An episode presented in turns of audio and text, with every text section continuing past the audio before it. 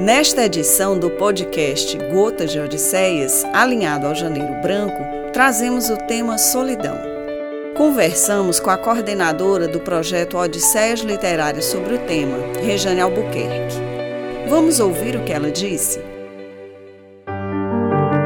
É muito comum atribuirmos um status somente negativo à solidão.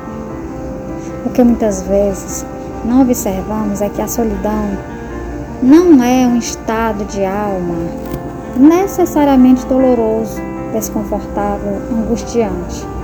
Até porque é uma experiência humana que cada ser vivencia de acordo com sua construção subjetiva, suas relações, interações com o meio. Portanto, a solidão possui múltiplas facetas e é vivenciado de formas diferentes por cada ser. Às vezes podemos nos sentir plenos estando a sós e nos sentirmos solitários no meio de várias pessoas ou mesmo a solidão a dois. Somos seres gregários, certamente, mas é necessário aprender a lidar com o estar só, que em alguns momentos faz parte da nossa vida.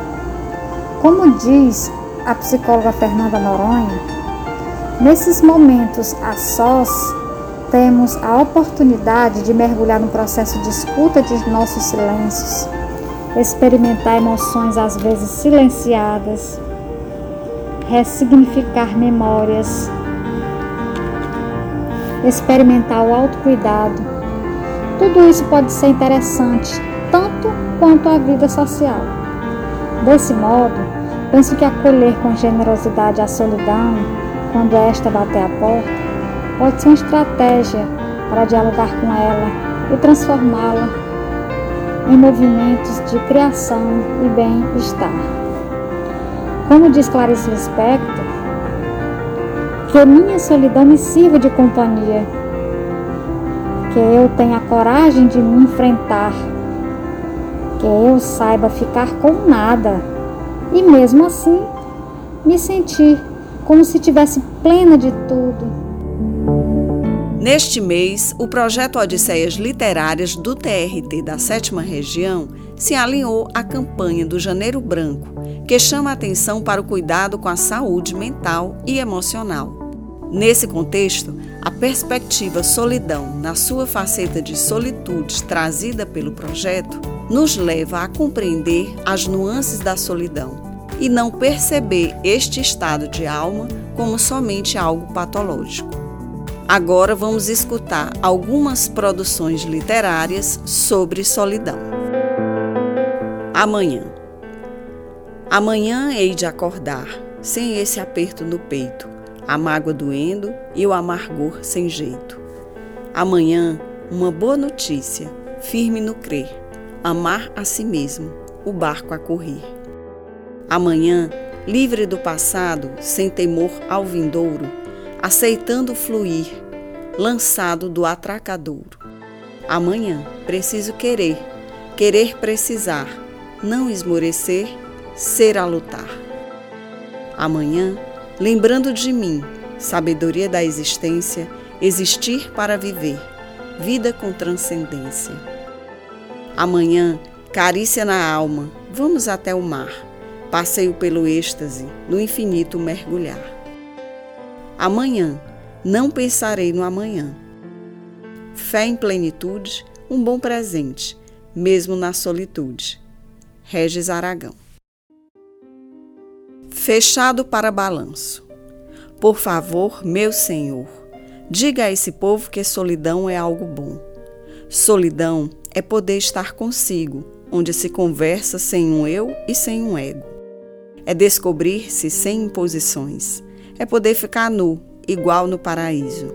É poder inventar, criar o próprio abrigo, ficar louco sem julgamentos, criar sem ter que exibir, exibir-se, não precisar de reconhecimentos. Solidão é vida intensa com a pessoa que mais se pode conhecer e amar profundo. E quando puser a cara no mundo, ser mais um, aquele que soma e não um zero, como os outros sempre esperam.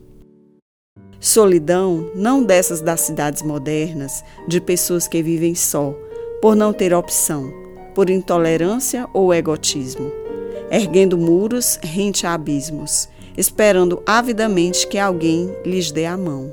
Não.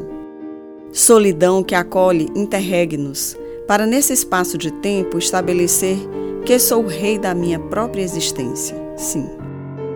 Solidão de quem sabe ter amores e amigos, mas quem sabe também dizer que esse momento agora é só meu. Solidão é estar solo, solo para germinar. Anastácia Raquel. Barco da solidão. Imaginei que na vida seria como um barco, atravessando mares e rios. Mares às vezes calmos, às vezes bravios rios suntuosos e tranquilos que, após uma curva, tornaram-se sombrios. Sonhei que um dia teria alguém para me ajudar a remar. Pensei que esse alguém, a tempestade comigo, iria atravessar. De repente senti que, nessa viagem, estarei na solidão a navegar. Mas sei que, após a tempestade passar, terei eu chegado numa ilha com o sol a brilhar. Poderei, assim, na solidão, não mais ficar. Devem Moura Miller. Deserto habitado.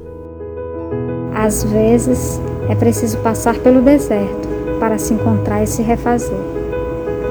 A casa interna tem sede de ser revista, ser cuidada, iluminada. No recolhimento do deserto pode fluir o auto-amor, autocuidado, Assim, ficamos mais resistentes para diante do caos nos reinventarmos, atentarmos para aquilo que faz sentido diante das novas possibilidades que vão se construindo. Aprendermos a dar valor às coisas mais simples, aquelas que realmente importam.